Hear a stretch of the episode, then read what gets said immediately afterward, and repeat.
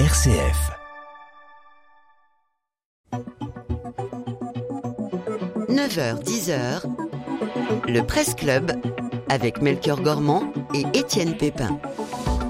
Le Presse Club, une heure d'information, d'actualité qu'on commente avec nos confrères journalistes qui vont nous rejoindre dans un instant et bien sûr avec Étienne Pépin. Bonjour Étienne. Bonjour Melchior, bonjour à tous. Avec quatre sujets exceptionnellement dans cette édition. Et oui Melchior, d'abord nous évoquerons l'émotion suscitée par la mort de cette petite Lola. Beaucoup de questions se posent après euh, l'assassinat sauvage de cette jeune fille de 12 ans. Nous ouvrirons aussi une page politique avec l'utilisation euh, du 49.3 par le gouvernement deux fois en 24 heures. Qu'est-ce que cela nous dit de la capacité de l'exécutif à gouverner le pays.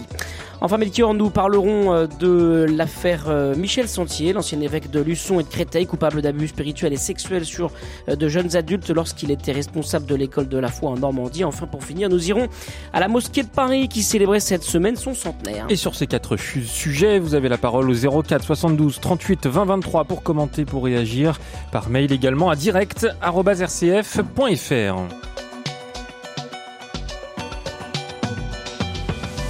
avec nos deux invités, Étienne, qui sont avec nous dans ce Presse Club. Jean-Marie Guénois, bonjour à vous. Jean-Marie qui va prendre son casque et qui va nous rejoindre. mais nous dans le micro. Avec Jean-Marie Guénois, rédacteur en chef au Figaro, en charge des religions. Bonjour. Bonjour. Merci d'être avec nous. Et Gauthier Vaillant, chef adjoint du service France de la Croix. Bonjour. Bonjour. Merci à tous les deux d'être avec nous ce matin pour le Presse Club jusqu'à 10h. Les élèves du collège de la jeune Lola, ses voisins, les anonymes du quartier sont sous le choc. Submergés par l'émotion, ils se pressent chaque jour pour déposer un mot, un bouquet de fleurs au pied de l'immeuble du 19e euh, arrondissement de Paris où elle vivait avec ses parents face à l'incompréhension, la tristesse, la colère, l'effroi et la peur suscités par cet assassinat sauvage. L'église Sainte-Colette située en face du collège de la jeune fille a décidé d'organiser avec les autres paroisses du quartier une de prière. Elle aura lieu ce vendredi soir à l'église Saint-Georges de la Villette euh, pour euh, dépasser euh, l'horreur de cet événement. Est-ce qu'on peut, est-ce qu'on peut dire que justement on est au-delà du fait divers avec cette affaire Gauthier Vaillant? C'est compliqué de répondre à cette question parce que il faudrait il faudrait commencer par définir ce que c'est qu'un fait divers. On est euh, on est évidemment dans un, face à un événement absolument dramatique qui euh, suscite une émotion euh, universelle, irrépressible parce que parce que c'est c'est l'horreur, parce que la victime est un est un enfant, les circonstances sont absolument absolument sordides. Donc l'émotion et l'ampleur de l'émotion ne n'est pas euh, est, normal et d'une certaine manière même rassurante. Euh, en revanche, est-ce que ça veut dire qu'on est au-delà du fait divers au sens où euh, euh il y aurait des, des, des, des leçons euh, politiques à en tirer? J'en suis pas convaincu et c'est tout le c'est tout le piège ou, ou, l'ambiguïté de, de, de, cette émotion énorme qui est qui est suscitée et qui est parfaitement légitime et, et, que je partage comme tout le monde. Euh, c'est que euh, l'émotion est une chose. Est-ce que il y a des conséquences à en tirer? C'est moins évident. On a bien vu que beaucoup de personnes euh, et toute une partie de la classe politique avaient immédiatement fait ce choix-là de vouloir précisément dépasser l'émotion ou considérer que l'émotion devait avoir des conséquences. je, ne, je ne suis pas convaincu pour ma part que ce soit si automatique que ça. Euh, Jean-Marie Guénois, est-ce que l'émotion quand même est, euh, bonne conseillère dans, ce genre de, moment? Est-ce qu'il faut passer par cette étape de, l'émotion euh, pour voilà pour pour une société quand même extrêmement violente? Est-ce que c'est sain aussi d'être capable de, de s'émouvoir encore d'un fait comme celui-ci? Je pense que la question c'est de ne pas tomber dans la banalisation d'une affaire de, de ce genre, d'un fait de ce genre. Parler de fait divers, c'est plus qu'un fait divers, c'est c'est un fait de société. Euh, après, la signification, euh, on va en parler, mais la distinction émotion, moi je, la ferais plutôt euh, émotion ou indignation. Et, l'indignation sur un sujet comme ça est, saine, elle est, elle est significative du fait que la société n'est pas complètement habituée à, la violence et ne supporte pas l'insupportable parce que c'est insupportable. Maintenant, la récupération politique, effectivement, euh, qui, dont on a été les témoins, et bon, c'est aussi un fait, donc ça on peut en juger, mais c'est factuel. Euh, la question là, de mon point de vue, est plutôt serait plutôt dans la distinction entre ce qu'est la politique et ce qu'est la morale, l'éthique. Et je pense qu'une affaire et un fait comme ça, euh, aussi violent, aussi macabre, aussi incompréhensible, aussi absurde, aussi touchant une enfant, une jeune, jeune, jeune fille, et, de l'ordre de et, vraiment euh, pose la question de, de, l'éthique, euh, du respect de l'autre dans la société, des questions fondamentales de, morale, de convivialité, de vivre ensemble, et qui sont, je dirais, à la fois au-dessus et largement au-dessus de la politique, et en soubassement, devrait être en soubassement de, de, la vie en société, donc de la politique. donc la politique essaie de récupérer, mais euh, elle, est, elle est cernée, et en tout cas moi c'est ma position, par l'éthique. Et, et c'est ça, ça serait pas une bonne nouvelle parce que c'est un drame, mais ça serait rassurant. Alors justement, euh, vous évoquiez cette récupération politique, en particulier euh, autour de ce fameux OQTF, cette obligation euh, de quitter le territoire qui concernait justement la, la, personne qui a commis, commis ce, ce, ce crime atroce. Et donc, de fait, l'extrême droite s'est en particulier emparée du sujet avec cette question justement de, de, la présence de cette personne algérienne sur notre territoire. Au-delà de ça, quand même, toute la classe politique s'émeut de ce qui se passe. Et hier, sur notre antenne, Bruno Retailleau, le président euh, LR au Sénat, euh, du groupe LR au Sénat, euh, évoquait sur notre antenne ce sujet en disant l'indécence, c'est le silence. Justement, est-ce que la politique doit s'emparer de ce sujet à, tous les dans, dans tout ce qu'il représente, c'est-à-dire sur la question politique de la présence de, de, de, cette personne étrangère sur notre territoire, mais également sur la question morale et éthique que vous avez évoquée. Est-ce que la politique doit s'emparer de cette affaire, Gauthier Vaillant? La politique euh, doit, à un moment, ne peut pas échapper à euh, une, réaction, une prise en compte de l'émotion quand elle a cette ampleur-là. Euh, ça, je, pense que effectivement, je, moi, je ne conteste pas le fait que des responsables politiques puissent avoir euh, une expression sur sur sur ce type de sujet. Le président de la République a reçu la famille de Lola, par exemple, je, je, ça, ça, ne me paraît pas euh, euh contestable. On sait que, euh, voilà, dans, dans, il y avait dans, dans la croix d'hier le témoignage d'un maire qui avait lui, qui disait que lui aussi avait senti le besoin euh, face à l'ampleur de l'émotion et aussi une forme de, de pression médiatique euh, un jour où il avait eu un, un drame de cette nature-là dans sa commune de, de, de, s'adresser à la famille, de recevoir la famille. Donc euh, ça c'est une chose. Euh, maintenant, s'emparer, euh, s'emparer de, de, de, d'un fait divers en politique, qu'est-ce que ça veut dire? Est-ce que ça veut dire qu'il faut faire une nouvelle loi? Euh, par une nouvelle loi pour dire quoi? Pour faire quoi Justement, euh, oui. c'est bien ça, c'est bien ça le, c'est, bien ça tout le problème, c'est que euh, quand la politique s'empare d'une certaine manière, mettons dans la récupération ou euh, voilà de, de, de, d'un drame comme celui-ci, euh, le sous-entendu, c'est que euh, d'une certaine manière, si la loi était mieux faite ou mieux appliquée, euh, on pourrait vivre dans une société dans laquelle euh, les drames n'arrivent pas. Et que la totalité euh, des, drames et des crimes serait évitable pour peu que on fasse preuve de, de, bonne volonté et de courage politique.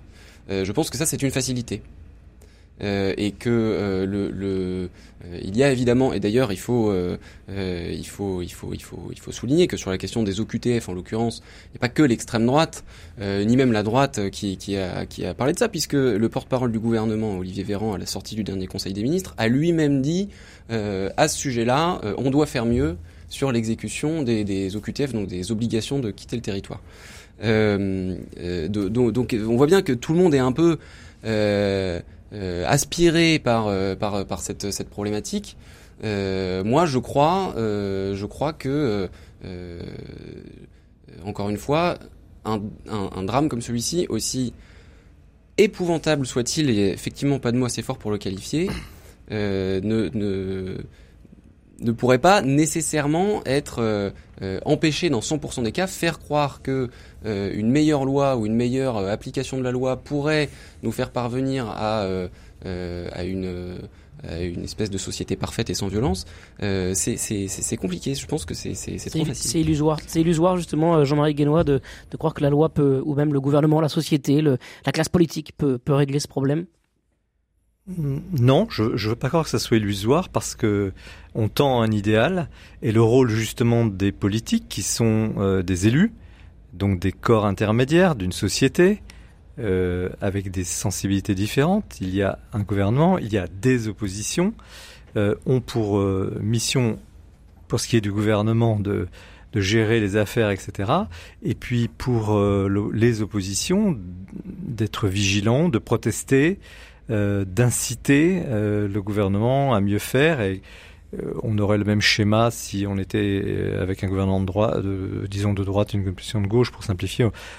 On, aurait eu les mêmes fonctions, les mêmes types, les mêmes, les mêmes schémas de réaction, les uns critiquant le gouvernement qui n'aurait pas assez fait, etc. Donc je crois que c'est une question qui n'est pas forcément euh, euh, droite-gauche absolument, c'est une question euh, de savoir si les gouvernements aujourd'hui ou le gouvernement aujourd'hui est dépassé par, la, par une montée de, de violence dans la société qui est d'ailleurs signalée par pas seulement les politiques mais toutes les, les associations qui font euh, humanitaire. Enfin, c'est un phénomène dans les, les, les profs. Tout le monde tire la sonnette d'alarme et c'en est une de plus et le rôle précisément du politique, des politiques au gouvernement comme euh, dans, l'opposition, et, euh, et, la vigilance et la et la et l'amélioration euh, sans être naïf évidemment c'est une question extrêmement difficile. Mais dire que ce genre de euh, fait serait happé par l'émotion et par, euh, par la politique est trop, euh, trop rapide de mon point de vue. On ne peut pas euh, finalement disqualifier la politique dans ce qu'elle a aussi de plus noble. On a reçu un, un, message de Michel qui nous dit Les faits divers restent-ils divers à partir du moment où ils répondent à une certaine régularité? Jean-Marie Guénois intéressant, hein, cette remarque. Oui, mais on a aussi, euh, si cette affaire s'était produite il y a 25 ans ou 30 ans, on n'aurait peut-être peut pas la même émotion, parce que Gauthier rappelait justement que ça peut arriver aussi dans d'autres endroits beaucoup plus cachés. Euh, donc on a un effet là de, de, de surinformation. Euh, la technologie. Il y a un zoom parce que c'est à Paris, parce que si c'est une femme algérienne qui a commis ce crime. tous euh, les ingrédients sont réunis pour que pour que la machine médiatique qui est complexe et, et, multiple aujourd'hui et qui est dans nos poches à, à toutes les toutes minutes s'emballe. Donc le fait divers existe toujours. mais là, en l'occurrence, il y a des, si vous permettez, non pas des ingrédients, mais il y a des éléments qui font que euh, tout est réuni pour que pour que il y ait beaucoup beaucoup beaucoup de, de bruit. Et d'une certaine manière, c'est tant mieux parce que je pense que là, euh, ce genre d'émotion aide euh, tout le monde à à ne pas s'habituer à cette violence. Et un, un hommage est d'ailleurs organisé en accord avec sa famille, avec une veillée de prière hein, en mémoire de Lola, qui se tiendra euh, ce soir à l'église Saint-Georges de la Villette. Vous êtes sur RCF, c'est le Presse Club, et on passe tout de suite à un autre sujet.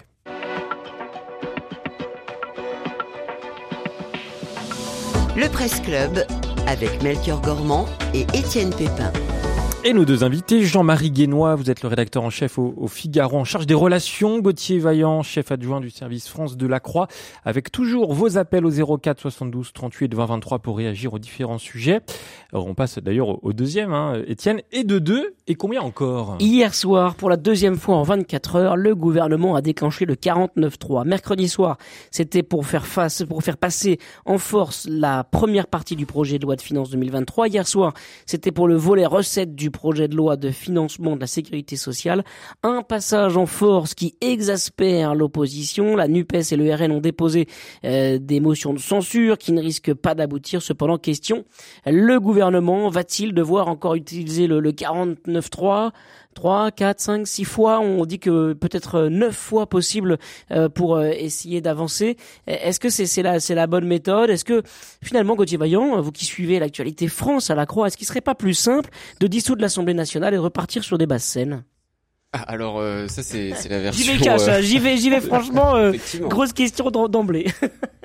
Si vous voulez, euh, la question de la dissolution, elle est présente dans les esprits depuis les législatives euh, et euh, encore plus depuis que le président lui-même a rappelé que c'était voilà une, hypothèse dont il, se réservait la possibilité lors d'un un, un, un, dîner sur la question des retraites avec des cadres de la majorité il y a quelques semaines de ça. Donc il a bien réactivé cette hypothèse-là dans, dans, dans, tous les esprits. Euh, maintenant, euh, une fois qu'on a dit ça euh, et qu'on a brandi la menace, la question c'est à qui est-ce que ça profiterait? Pourquoi la dissolution aujourd'hui n'apparaît pas comme voilà quelque chose de, de, plus simple pour repartir sur des bases saines? C'est que si vous dissolvez l'Assemblée nationale, faut quand même être un petit peu sûr euh, de, de ce pouvoir que vous avoir une majorité derrière. voilà. C'est ça. Euh, Aujourd'hui, euh, absolument personne. Je crois qu'il n'y a que peut-être le Rassemblement national qui croit qu'il pourrait faire mieux euh, en cas d'élection législative anticipée après une, dissolution si ça devait arriver dans les prochains mois. Donc c'est un risque énorme à prendre euh, et, euh, en réalité le 49.3, j'allais dire, n'est pas une surprise dans, le, contexte. Euh, qui est suite de cette nouvelle assemblée sans majorité absolue. Et euh, d'une certaine façon, pour le gouvernement, euh, le raisonnement que semble faire le gouvernement, c'est voilà, tant que tant que ça tant que ça passe, ça passe quoi. Le risque, ce sur quoi ils misent aujourd'hui, c'est que les oppositions ne s'entendent pas entre elles et ne sont pas prêtes aujourd'hui à voter euh, ensemble une motion de censure, ce qui fait que en l'état il n'y a pas de majorité pour renverser le gouvernement, ce qui pour le coup mènerait à une dissolution, ça le président l'a dit très clairement. Euh, mais euh, euh, le, risque, c'est qu'un jour, ça finisse par être le cas. Euh, et c'est tout le, risque du pari que fait le que fait l'exécutif en, en, prenant un deuxième, en engageant pour la deuxième fois un 49.3 en deux jours. Effectivement, en se dirigeant peut-être vers 5, 6, 7 sur l'ensemble euh, des textes de loi budgétaire. Euh, le risque, c'est que à un moment, euh, l'exaspération ou voilà le, le des, des, des oppositions finissent par créer une alliance de circonstances qui se retourne contre eux. Alors justement, je voudrais citer juste euh, en, deux mots euh, Jean-Marie Guénois, la députée insoumise Mathilde Panot. Mercredi soir, elle disait, euh, en annonçant justement la, motion de censure de, la coalition de gauche, elle, la Nupes, elle disait que le macronisme était un autoritarisme. Est-ce que finalement on entre dans quelque chose un peu comme ça si le gouvernement doit passer en force sur tous les textes clés, Jean-Marie Guénois? Je crois pas qu'on y entre, on y était déjà depuis un certain temps. Euh, euh, en fait, en vérité, on est dans une démocratie. Enfin, je, crois, je croyais, j'espère, et que la démocratie, elle, va, elle vient. Euh, je pense que ce gouvernement a eu euh, des beaux jours euh, il il y a cinq ans, et il en a largement profité. Et là, tout d'un coup, on s'étonne parce que euh, il y aurait plus de majorité, et donc ça, serait, ça serait ingouvernable, euh, etc. Mais au contraire, on est entré dans une dans une vraie démocratie avec euh, des jeux d'opposition, avec euh, la nécessité sur certains sujets de faire des compromis, et on l'a déjà vu euh, depuis euh, la nouvelle la nouvelle législature. Donc on a on, on, on est justement en pleine démocratie et avec ces techniques. Alors il y a technique de blocage, il y a technique du 49.3. Euh, là, on est dans le domaine technique et, moi, je ne m'effraie pas de voir ce genre d'outils euh, qui sont utilisés euh, et par les uns et par les autres, selon le, positionnement, la, responsabilité au gouvernement ou dans l'opposition. Mais on est dans, dans un jeu démocratique plutôt euh, euh, plutôt rassurant dans le sens où euh, y a, y a, ça fait du bien, je crois, à tout le monde, euh, de, et, à commencer par le gouvernement, de savoir qu'il n'est pas tout puissant comme il l'a été euh, pendant plusieurs années. Euh, ça n'est pas normal que euh, une opposition ne puisse pas s'exprimer comme comme ça a été le cas. Maintenant. A un autre sujet dessous, c'est la gravité euh, des comptes de, de l'État, de l'endettement. Et, et, là, il y a, je crois que le, le vrai sujet, il est là. Euh, pourquoi ce, ce, et puis la situation sociale, euh, selon les points de vue. Euh, pourquoi ce, ce, texte a du mal à passer sur le budget euh, C'est parce qu'on est euh, sur une question extrêmement grave et, et lourde pour la France. donc euh, à tout prendre, si vous voulez, à la fois pour la, le fond, la gravité du sujet, euh, qui n'est pas qui n'est pas une loi comme ça en passant, euh, et puis le jeu démocratique. Je trouve que ce qui se passe, j'ai un pas rassurant parce que c'est quand même c'est la France qui et son gouvernement et la, et la République qui sont qui sont en difficulté, mais c'est relativement sain pour le pour le pays, je trouve. Gauthier Vaillant, ça c'est très intéressant de se dire que finalement, euh, ce qui se passe euh, avec le 49-3, c'est l'une des belles expressions de notre démocratie et de notre constitution, notre capacité à, vivre la démocratie à la fois pour passer des textes en force, mais aussi pour déposer des, des, motions de censure. Tout ça, c'est positif selon vous de, la, mise en œuvre de ces outils démocratiques? Donc moi je mettrais quand même un, un, bémol là-dessus parce que le 49.3 est quand même euh, une bizarrerie euh, franco-française euh, par rapport aux autres démocraties occidentales. Euh, c'est en soi euh, un, un, outil qui est né d'un de l'antiparlementarisme et, et, qui, et qui de fait et, sert à, à affirmer euh, à suraffirmer euh, voilà la, la, la, la, prépondérance de l'exécutif sur le, le, pouvoir législatif. Euh, et, et, et, autant je, je, partage absolument ce qu'a dit euh, Jean-Marie Guénois sur le fait qu'aujourd'hui on est dans une donne politique qui est démocratiquement euh, vivifiante. Euh, par rapport à cette situation de majorité absolue qu'on a connue pendant pendant cinq ans avec un gouvernement qui avait absolument les mains libres et des, des députés de l'opposition euh, voilà, euh, condamnés à rien faire ou à, vociférer euh, dans le vide, et même des députés de la majorité qui quand même, euh, voilà, se, se, vivaient comme des, des, des, pions, quoi. donc je trouve que cette nouvelle donne est, est, est, intéressante. Maintenant, effectivement, elle est intéressante et elle sera intéressante dans la mesure où la, la, pluralité de, de, du nouvel hémicycle donnera lieu à, eh ben oui, des discussions qui seront forcément plus longues, euh, des compromis qui seront, faudra trouver, euh, qui seront plus nombreux à, à, devoir être trouvés. Et ce à quoi on assiste aujourd'hui avec ces deux 49.3 successifs, pour moi, est plutôt le signe d'un gouvernement qui ne veut pas euh, euh prendre la, la, mesure des nouvelles contraintes qui s'imposent à lui et, et, et, et n'est pas dans un état d'esprit dans lequel il souhaite euh, réellement essayer d'en tirer le meilleur pour euh, développer une culture du compromis, euh, de la coalition de projets, bien que ce soit les termes qu'ils ont qu'ils ont employés au, tout début de la législature. vous allez me dire l'opposition, de toute façon, en tout cas une partie de l'opposition avait annoncé d'emblée qu'elle refuserait de voter le budget, donc ils n'ont pas non plus les champions de, de, de, de la de, de la, la co-construction. Oui. Euh, c'est absolument vrai. Euh, voilà, l'Assemblée de toute façon et la politique reste en grande partie, en grande partie un théâtre. Mais c'est juste pour dire que, voilà, pour moi, l'usage du 49.3 euh, c'est toujours dommage. D'ailleurs, c'est très impopulaire chez les Français qui s'y trompent pas. Euh, et je pense, autant je, je, je, je pense qu'effectivement cette nouvelle donne parlementaire a plein d'aspects positifs, autant si c'est 49-3, motion de censure, le nouveau ping-pong qui s'engage, ça va quand même assez vite se dessécher. C'est ça. Et alors les Français derrière, est-ce qu'ils regardent ça avec avec un peu de recul parce que on est sur des sujets tellement techniques. Euh, le projet de loi de finances 2023 euh, pour avoir essayé de m'y plonger pour le traitement de l'actualité sur RCF, évidemment, on voit bien que c'est très compliqué c'est extrêmement dense. Il y a énormément de pages et puis de, chapitres. Voilà, pareil pour le projet de loi de finances de la sécurité sociale. C'est d'une complexité euh, incroyable. Donc pour le commun des mortels, pour le français de base, euh, bon, ce sujet-là, à la limite, euh, on prend un peu de recul et puis on, observe un peu ce qui se passe sur sur le plan des oppositions à l'Assemblée nationale. Mais comment ça va se passer quand les les Français vont pouvoir se sentir concernés, que le gouvernement va sortir le 49.3 à nouveau? Il y a des sujets de société euh, majeurs qui vont arriver à l'Assemblée nationale cette année. Euh, je pense évidemment à la, fin de vie. Euh, jusqu'où peut aller le gouvernement avec son 49.3 selon vous, Jean-Marie Guénois? Est-ce qu'il va falloir, voilà, pas tarder à, s'arrêter quand même là? Bah, Ce que disait Gauthier tout à l'heure, c'est que à force de, manipuler le 49.3, des, alliances entre oppositions improbables vont devenir potentiellement possibles et donc le gouvernement prendra un risque énorme euh, maintenant, dire que les Français sont pas intéressés par euh, cette matière, je n'irai pas jusque-là. Je pense que il y a, la mise à l'épreuve de, la Premier ministre, la Première ministre, euh, dans cette affaire qui, quand même intéresse les gens. Est-ce qu'elle est à la hauteur? Est-ce qu'elle va pouvoir gérer cette, cette, technicienne finalement Va-t-elle pouvoir gérer une crise comme ça?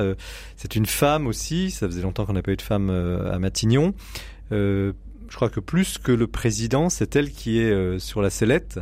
Euh, c'est un peu une épreuve du feu et, et en ce sens, euh, je crois qu'il y a une forme d'intérêt quand même. Euh, les, les, bien sûr, la technicité de la politique euh, ennuie beaucoup de, de, de, gens sur certains sujets, mais là, on, on, on, on a aussi, euh, je, je, reviens à cette idée de représentation. C'est une représentation nationale. Ce sont des gens qui nous représentent. On peut être pour et contre évidemment, mais ils sont ils sont élus euh, ils sont à l'épreuve. Ils sont en plein cœur de métier. Euh, maintenant, euh, ils savent aussi les risques. C'est comme un chef d'entreprise qui, prend une décision, va avoir un, rencontrer un mur. Bah là, ils savent très bien qu'en multipliant les 49.3, n'est-ce pas? Parce que ce sont des chiffres, ils, ils, vont, ils vont tomber dans un gouffre, ils le savent très bien. Justement là-dessus, Gauthier Vaillant, il va bien, il va y avoir une limite quoi sur l'utilisation de ce 49.3.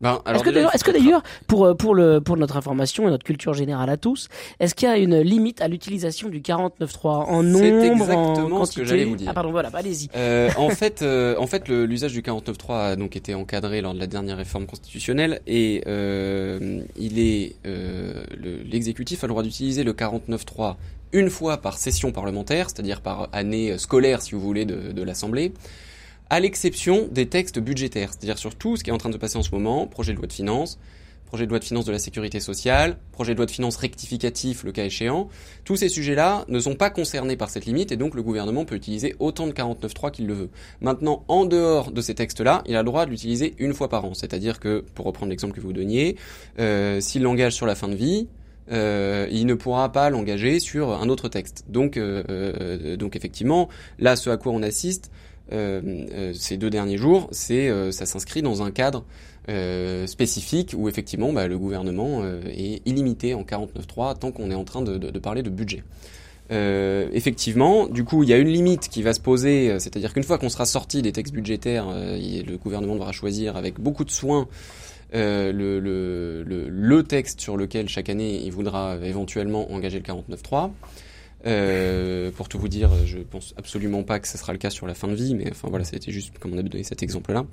Euh, mais, euh, mais, mais effectivement, le, le, c'est là que le vrai risque va se poser pour le gouvernement, parce que euh, euh, il y a cette dimension technique sur les sur les textes budgétaires, il y a un côté très attendu. Euh, et effectivement, les, les, les oppositions ne sont pas encore à un stade où elles sont prêtes à se coaliser. Maintenant, sur un texte avec une euh, parce, parce qu'il y a cette opacité du texte. Maintenant, si demain c'est sur la réforme des retraites, ou sur une mesure de cette nature-là, qui sera extrêmement impopulaire, et où les oppositions vont penser que politiquement elles ont beaucoup à gagner euh, auprès de, leur électorat, à aller jusqu'au bout euh, dans euh, l'opposition à une réforme de ce type-là, c'est là que le risque va vraiment se présenter et que le gouvernement euh, jouera avec le feu s'il utilise le 49.3. Et s'il l'a déjà utilisé euh, 7 ou 8 ou 9 fois pour des textes budgétaires avant, euh, ça risque de renforcer euh, l'exaspération euh, des oppositions, même si ça risque aussi de banaliser à l'inverse, ce petit jeu de 49.3 et de la motion de censure du point de vue des Français. Vous aimez bien les chiffres, Étienne? Vous savez combien de fois il a été utilisé, le 49.3 33 fois par la droite et 56 fois par la gauche. Je savais que c'était à peu près 90 fois, ouais. ouais voilà. voilà. Et ben, on aura l'occasion d'en reparler, bien sûr, sur RCF. On va marquer une petite pause. Merci. Euh, J'en profite pour remercier oui. quand même euh, Gauthier pour le pour la, la, bonne leçon de constitutionnalité. Là, ça c'est bien. C'est. Oui, là, là, on peut le dire. Ah, bravo. là, là, euh, expert. Et c'est pas fini puisqu'on se retrouve dans quelques quelques instants après une toute petite pause. À tout de suite. Je suis un fils du vent, du ciel de l'océan, né de la terre où dorment mes parents. Je garde mes racines, chevillées au corps, dans mon cœur pas très fort, le pays d'Armor.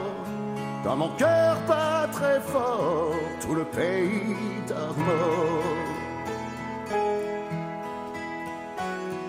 Dû être pêcheur, paysan ou marin. Quand je porte en moi ce pays d'où je viens, j'ai dû courir les mers comme un corsaire malouin pour amener de l'or dans le pays d'Armor. Pour amener de l'or dans le pays d'Armor.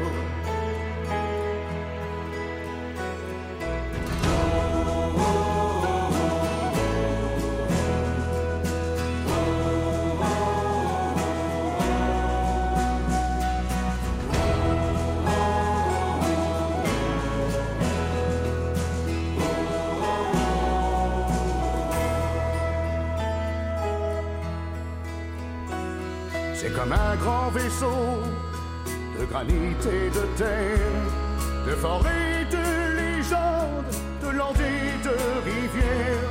Il coule dans mes veines, mon âme et mon corps. Être de quelque part m'a rendu plus fort. Dans ma voix chante encore tout le pays d'Armor. Alors Étienne, Ah, c'est. Je découvre euh, Vous cette chanson bretonne de Johnny Hallyday. eh ben c'était pas Johnny Hallyday. Je vous ai piégé. C'est Jean-Baptiste Guégan. Vous savez son sosie Ah, vocal. moi j'étais persuadé mais que c'était un que truc qu'on découvrait persuadé. maintenant, qui sortait des cartons. Et vous m'avez, vous m'avez piégé, Melchior. C'est sorti il y, a, il y a quelques semaines. Jean-Baptiste Guégan, le pays d'Armor sur RCF et c'est dans la playlist.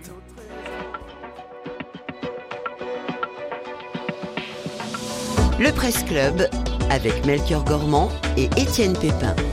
Et toujours avec Jean-Marie Guénois du Figaro et Gauthier Vaillant de La Croix avec vos appels, vos réactions au 04 72 38 20 23 et par mail à direct.rcf.fr. Un an après le rapport de la SIAZ, une nouvelle affaire bouleverse l'Église catholique en France. On l'a appris euh, vendredi dernier, on a appris que l'ancien évêque de Luçon et de Créteil, le fondateur de la communauté Réjouis-toi et de l'école de la foi de Coutances, Monseigneur Sentier avait été euh, sanctionné en 2021 par Rome pour des faits d'abus spirituels à des fins sexuelles dans les années 90. Une décision euh, tenue secrète alors qu'il est assigné à une vie de prière et de pénitence. Euh, Depuis la médiatisation de cette affaire la semaine dernière, de nouvelles victimes se sont manifestées. L'archevêque de Rouen, Monseigneur Dominique Lebrun, a adressé un nouveau signalement à Rome.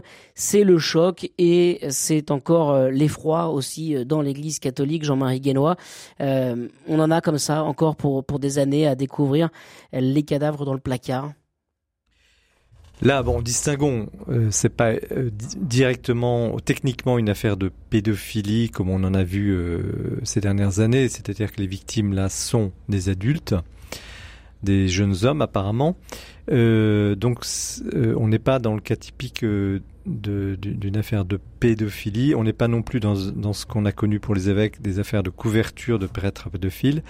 On est dans, dans- vraiment dans, dans une situation personnelle, une pratique absolument euh, enfin, inimaginable de puisque C'est une perversion, disons, du, du, du, du sacrement de la confession.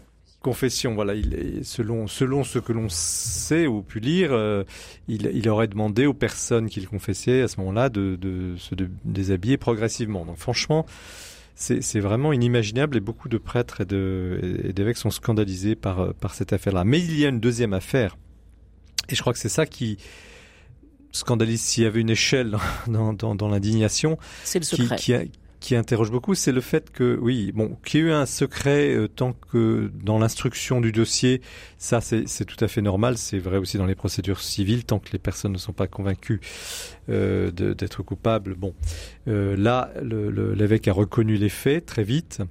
Euh, ensuite, bon, c'est monté à Rome euh, et il a reconnu aussi euh, dans sa lettre de demande de mi- d'émission, il a reconnu les faits. Donc, mais c'est que depuis ce temps-là, depuis ce temps-là, donc il est, il, il il- c'est en, ju- en juin qu'il quitte son diocèse. techniquement, il est en janvier 2021, il, n'est- il- le, pape accepte sa démission. Et puis il y a eu, il y a peu, en- cette année, euh, lors de la Semaine Sainte, euh, lors de la messe chrismale à, Cré- à Créteil, euh, l'ancien évêque est venu, accueilli par Monseigneur Blanchet, vice-président quand même de la Conférence des évêques de France, qui donc a concélébré avec lui la messe chrismale avec tous les prêtres, comme cela se fait à la Semaine Sainte. Tout ça à l'insu de, la vérité, c'est-à-dire que on a fait croire, encore croire au public, aux fidèles et à un certain nombre de prêtres, qu'il n'y avait rien, que Monseigneur Pontier, euh, Sentier, selon la version officielle, était parti pour des raisons de santé. Or, c'est faux.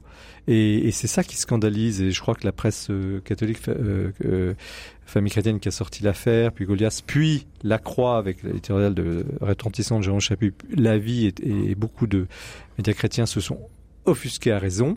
Et sont, je crois, au diapason de la communauté chrétienne qui ne comprend pas ces évêques qui ont fait la leçon euh, et encore plus l'année dernière avec le, rapport de la SIAS, puis l'Assemblée des évêques qui a suivi en novembre et qui annonçait toute une série de mesures contre, euh, voilà, de transparence, de vérité. Et là, on a un cas patent euh, de mensonge. Euh, ça ajoute, ça ajoute au drame finalement. Euh, c'est ça en fait. Le, ce qui choque aussi, c'est que euh, d'avoir caché cette affaire, même s'il y a une sanction romaine, l'avoir caché, ça, ça brise la confiance qui aurait pu essayer de renaître après le rapport de la SIAZ. Là, c'est un coup donné à la confiance qu'on pourrait, qu'on pourrait, qu'on aurait pu avoir en l'Église. Oui, c'est le c'est c'est le genre de petites enfin de petites choses, pas un détail, mais souvent dans, dans des affaires, vous avez un tumulte, puis les choses se calment un peu, des décisions sont prises, et puis ah, surgit euh, euh, quelque chose, et là en l'occurrence euh, un mensonge organisé à la face du public par deux évêques, dont un est vice-président de la conférence des évêques. et ça, c'est la goutte d'eau, quoi. C'est la goutte d'eau, et, et c'est insupportable. C'est insupportable de par rapport à tout ce qui a été dit, par rapport à tout ce qui a été promis. Euh, et là, la, la, la, c'est une forme de disgrâce. La, confiance, euh, la confiance, euh, c'est terminé, quoi. Alors... Puisque même après avoir promis, il continue d'une certaine manière. je dis pas un dernier mot. Le secret sur l'instruction, évidemment, est tout à fait légitime et protège à la fois les victimes et, l'éventuel agresseur. Ça, c'est très important. Mais une fois que la personne a reconnu que le, la décision est prise pour cette raison-là, pourquoi l'avoir caché? Pourquoi l'avoir caché? Pourquoi l'avoir caché? Moi, je, je, je, suis revenu sur le, le, la lettre d'au revoir de monseigneur Santi au diocèse de Créteil il évoque quelque chose qui aurait pu nous mettre la puce à l'oreille, nous les journalistes chrétiens, mais enfin on l'a pas fait, on l'a pas vu, on l'a pas dit. Euh, il dit euh, voilà, il parle d'affaires passées douloureuses et sans que sans qu'on s'en soit rendu compte finalement. Qu'est-ce qu'il aurait fallu faire? Est-ce que Gauthier Vaillant, c'était selon vous à, à l'Église catholique en France de, de, de, prendre les devants et de communiquer là-dessus dès, dès voilà à ce moment-là? En tout cas, c'est certainement pas aux journalistes euh, que nous sommes qu'il faut reprocher ah à l'époque de ne pas avoir su lire entre les lignes que peut-être euh, il y avait quelque chose qui se cachait dans euh, les raisons de la démission de monseigneur Sentier. Je ne reproche rien, je dis euh, juste qu'en fait parfois on cherche la petite bête parfois, on cherche des tas de choses et puis là là on n'a pas vu parce qu'on n'a pas cherché, on n'a pas trouvé, on n'a pas vu. On peut pas nous reprocher grand-chose, mais ça n'empêche que parfois on cherche la petite bête et on la trouve.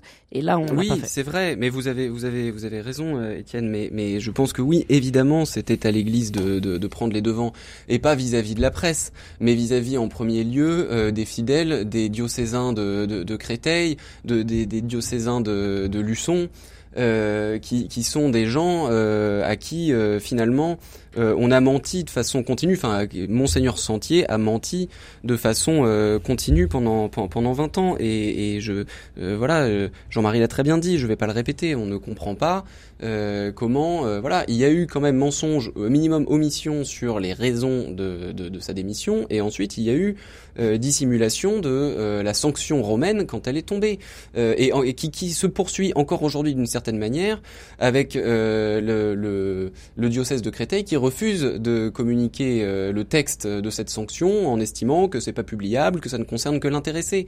Donc on a quand même effectivement un problème sur ces questions de transparence. ne, on, ne, peut que déduire de cette affaire que l'Église de France n'a pas compris ce qu'elle a dit qu'elle avait compris et, n'a pas et n'a pas progressé. Et le, drame euh, de cette affaire, euh, pour compléter ce qu'a dit, euh, ce qu'a très bien dit Jean-Marie, c'est que la liste des questions que, qui se posent désormais est absolument vertigineuse. Combien d'évêques étaient au courant de la situation de monseigneur Sentier?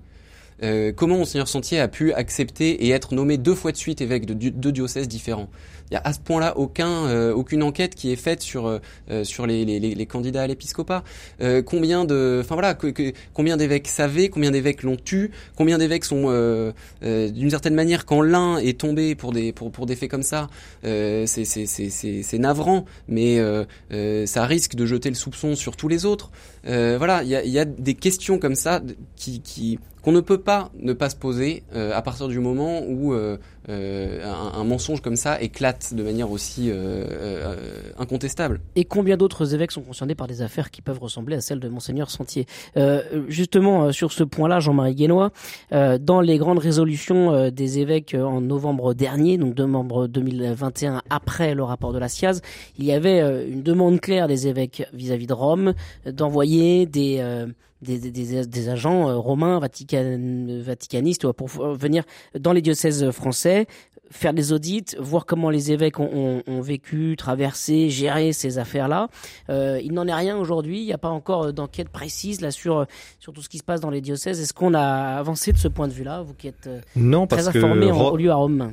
Rome euh, refuse d'entrer dans ce jeu. Ce n'est pas à Rome de- d'envoyer des, agents pour contrôler les, évêques. Ça, c'est pas.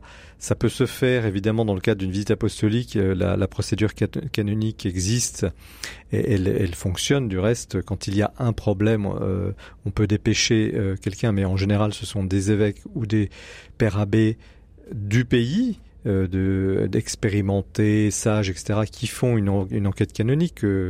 Euh, J'ai l'exemple de Toulon en tête là qui me vient pour des affaires toutes récentes. Mais ou euh, euh, Rome n'a pas voulu entrer dans le jeu du contrôle parce que c'était une position complètement immature de l'épiscopat français.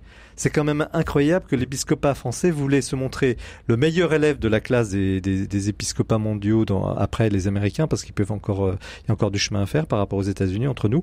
Donc ils, ils regarder comme on est bien et en plus on vous demande de nous contrôler. Mais, mais on, leur- a ri euh, euh, euh, bien sûr on a respecté tout ce qu'ils ont fait, mais, ils se sont fait ridiculiser là- là-dessus. et, sans parler d'ailleurs du rapport de la SIAS qui, a, qui, n'a pas fait école au niveau international. Donc il y, a, quelque chose de, profondément immature. On a l'impression que d'un côté, par rapport aux fidèles, on les considère encore comme des, petits bébés et on ne doit pas leur dire ce qui est. Et, et Gauthier l'a excellemment dit tout à l'heure.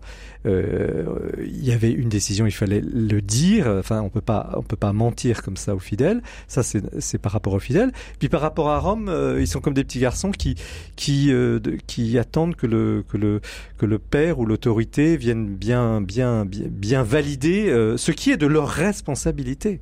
Parce que l'Église est vraiment fondée juridiquement sur la responsabilité de l'évêque. C'est très que- important à pense- comprendre. Ce ne sont pas des préfets qui dépendent d'un président de la République. Ils sont apôtres, les évêques. C'est un collège d'apôtres.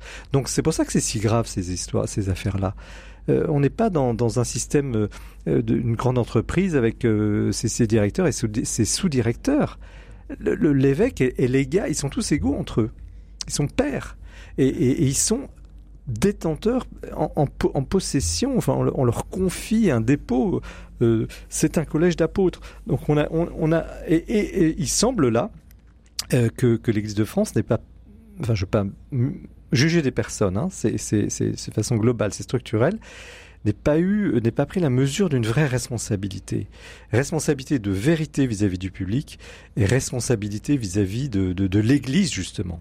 Alors on ira essayer de leur poser la question à l'occasion de l'Assemblée des évêques de France. Ce sera euh, début novembre. Malheureusement, euh, le 95% des séances euh, sont sont à huis clos. 100%. Euh, 100%. Bon, il y a 100%. il y a quand même Sauf eu une la et conférence la de conférence presse. de presse. Voilà, voilà. c'est vrai, c'est vrai, et, et, Final. et ça, et ça, euh, on peut, on peut dire un tout petit mot là-dessus, peut-être Gauthier Vaillant. En tout cas, ça traduit euh, le fait qu'il y a quand même euh, un manque de transparence et puis euh, une, une fermeture, quoi, finalement, à la communication des évêques. Nous, les journalistes qui nous préparons à aller couvrir cet événement, on se demande si c'est vraiment intéressant d'aller à un endroit où on n'assistera finalement à aucun des échanges avec les évêques. C'est pas nouveau. Alors oui, à tout le moins, alors pour bien expliquer pire en pire.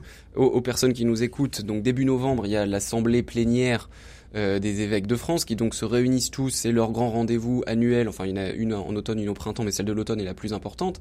C'est leur grand rendez-vous pendant une semaine où ils doivent discuter d'un certain nombre de problématiques de l'Église de France et évidemment euh, aujourd'hui euh, les questions qu'on qu'on qu'on évo- qu'on- qu'on évoquait ces dernières minutes sont euh, euh, au cœur de ces discussions-là.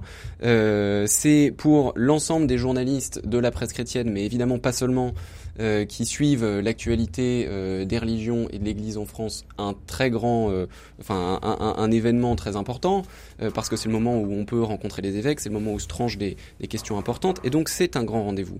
Et euh, c'est- cette année, la totalité des sessions de discussion des évêques, à l'exception de la messe, du discours de clôture euh, et d'une conférence de presse finale, euh, seront à huis clos, c'est-à-dire interdits aux journalistes. C'est, je pense, la première C'est la fois première fois, c'est la première fois. depuis crois. 15 ou 20 ans que c'est à ce point-là. Il y a toujours eu euh, quelques sessions à huis clos sur des sujets très sensibles ou sur des sujets, on va dire, voilà, qui, qui, qui dont, dont, les évêques considéraient que c'était mieux que les évêques puissent en parler entre eux.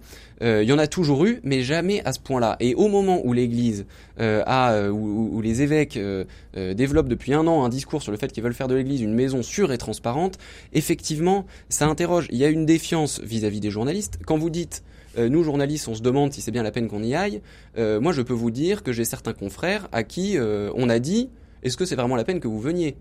Voilà, donc donc effectivement, il y a, y, a, vraiment, et ben voilà, il y a, y a une une, une, fermeture, une fermeture de, de inquiétante, ça c'est sûr. inquiétante, inquiétante, et, et, qui fait aussi, qui, qui concrètement empêche quand même les journalistes de faire une partie de leur travail on ira, en tout cas nous avec RCF. On, J'espère que vous trouverez des infos quand même. Ah bah on va essayer de travailler quand même. Allez, on passe à la suite.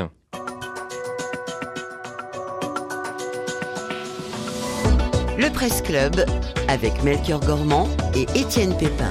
Et oui, dernier sujet de ce Presse Club, Étienne.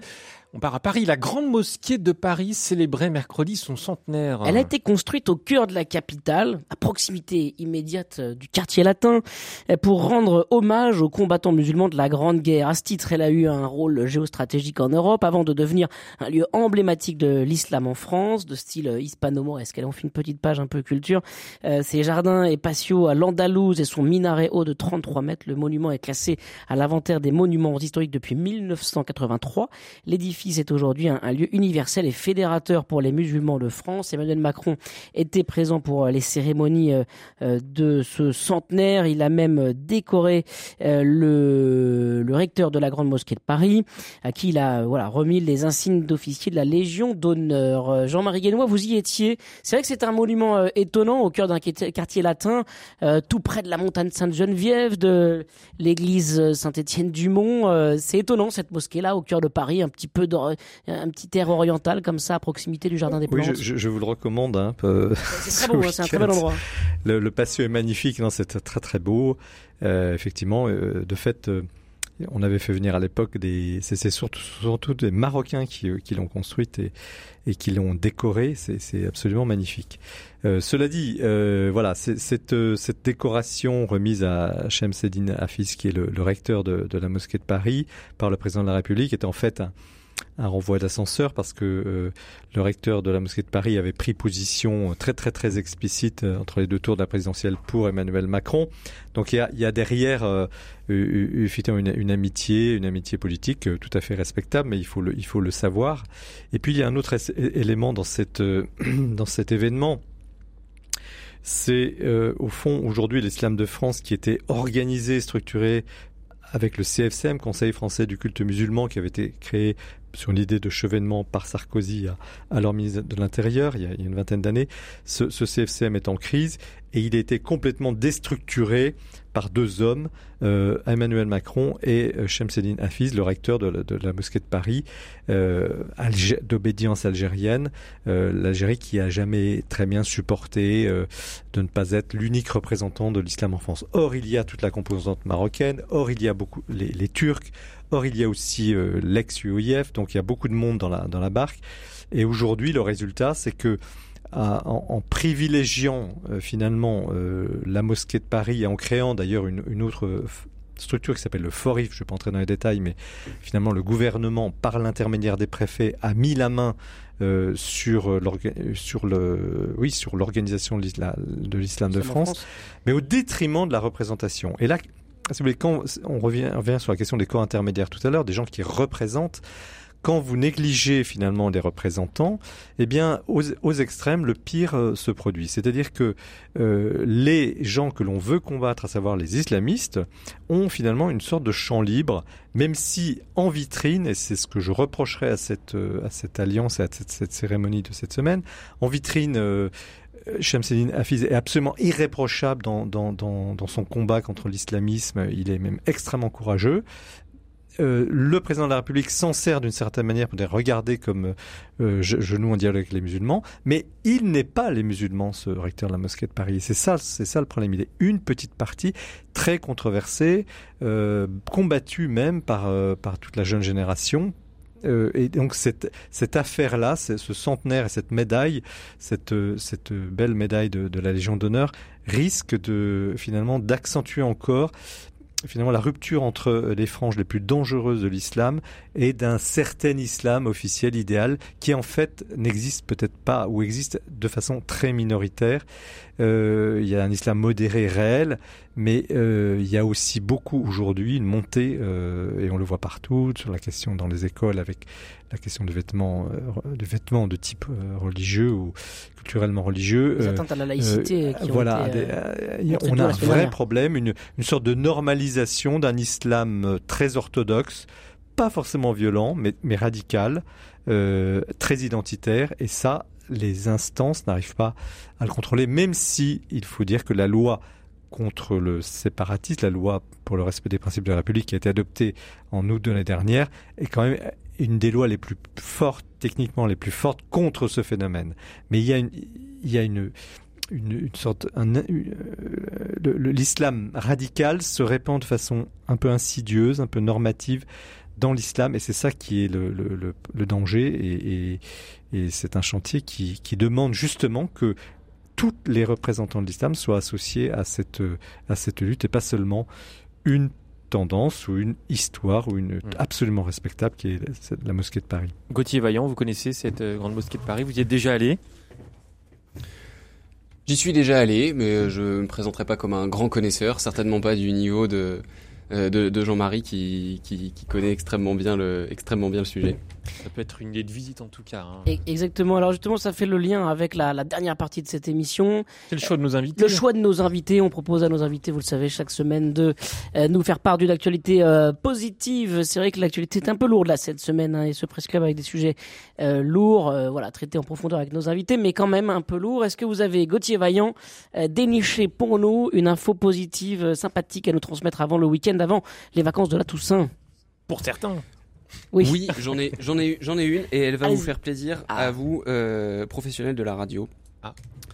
Euh, Figurez-vous qu'il se tient euh, euh, en ce moment, enfin depuis euh, euh, hier à Paris, un festival autour du podcast, le festival Paris Podcast, qui est qui a Radio lieu Paris à la- Podcast Festival. C'est ça? Exactement, à la Gaieté Lyrique. Et à l'occasion de ce festival, il y a une, une, une enquête qui a été euh, euh, commandée, qui est parue, qui montre que euh, les personnes qui écoutent des podcasts euh, ont une vision beaucoup plus positive et beaucoup plus douce du monde euh, que les autres. Euh, ils sont euh, 10% de moins à trouver le monde euh, violent, euh, ils sont euh, 7% de moins à le trouver incompréhensible, ils sont aussi moins nombreux à le trouver dangereux, mais ils sont aussi 10% de plus. 13% des gens qui écoutent du podcast trouvent que le monde est généreux contre 3% euh, en population générale. Ils le trouvent plus passionnant, plus inventif. Euh, bref, c'est euh, une, euh, une une belle étude qui montre effectivement les, les qualités d'un format qui est encore euh, assez récent euh, dans euh, notre paysage médiatique, mais qui effectivement est un un, un lieu euh, d'originalité, de créativité dans lequel on trouve souvent euh, des belles histoires, des beaux moments de d'explication aussi, des beaux moments de culture générale. Je trouve que c'est un bel encouragement à découvrir ce ce format, y compris et avant tout même d'ailleurs les podcasts que vous propose lacroix.com. Et Et RCF. quand même, attendez. oh. Je vous laisse le dire évidemment. Euh, Melchior, oui, on Ah ben non, passe- Jean-Marie, Jean-Marie Jean-Marie, Guénois, si oui, vous avez un petit choix. Oui, bah écoutez, je sais pas quelle sera la météo, mais euh, moi je, je, je suis plongé dans un bouquin, mais je crois que vous en avez parlé il y a pas longtemps, euh, qui s'appelle À la droite du père, les catholiques et les droites de 45 à nos jours. C'est Grand invité de ce matin, Jean-Marie. Voilà, Michel Florian et Yann. Raison du Closiou. Euh, franchement, euh, là justement, on est dans la connaissance, dans la connaissance euh, de ce qu'a été euh, cette- ces catholiques en politique depuis depuis quasiment un siècle, et c'est vraiment très intéressant parce que c'est nuancé. Euh, on, on, on, comprend, euh, euh, vous voyez, ces cathos de droite, ces cathos de gauche, etc. Ce n'est pas des caricatures. On entre vraiment dans une connaissance et ça fait beaucoup de bien euh, à lire euh, pour mieux saisir effectivement euh, notre notre l'Église catholique et et, et, et- et les catholiques dans la société euh, française. Vraiment, c'est une lecture euh, très très exigeante, hein, mais c'est vraiment euh, du sérieux et c'est pas un podcast. Hein, il, faut, il faut lire. Le, le- Mais tant pis pour la radio. Je défends le livre, euh, vu la radio aussi. Euh, voilà. le choix de Jean-Marie. Et vous, Étienne, peut-être quelque chose à, à conseiller à nos auditrices, auditeurs? Moi, j'ai envie de suggérer à nos auditeurs de, de partir en vacances. Ah de oui. partir en vacances comme je vais le faire ce soir. et, C'est facile ça. et, Ouais, de, et profiter de se reposer euh, pour admirer la nature et les couleurs d'automne qui sont commencent à être euh, magnifiques du jaune, du orange, du rouge dans les vignes euh, à côté de Lyon là par exemple. Et, et voilà donc Ah, je pense que ça c'est bien. Oui. alors. Merci beaucoup, besoin. Alors, vu que Gauthier nous parlait d'un podcast, enfin oui, vous podcasts, avez- vous bah, avez oui, oui, je vais vous parler du nouveau podcast RCF qui s'appelle Zeus et compagnie, qui permet de découvrir la mythologie, les dieux, les déesses grecques. Bref, il y a de quoi faire, il y a de quoi entendre surtout et écouter Zeus et compagnie sur rcf.fr et sur toutes les plateformes de podcast.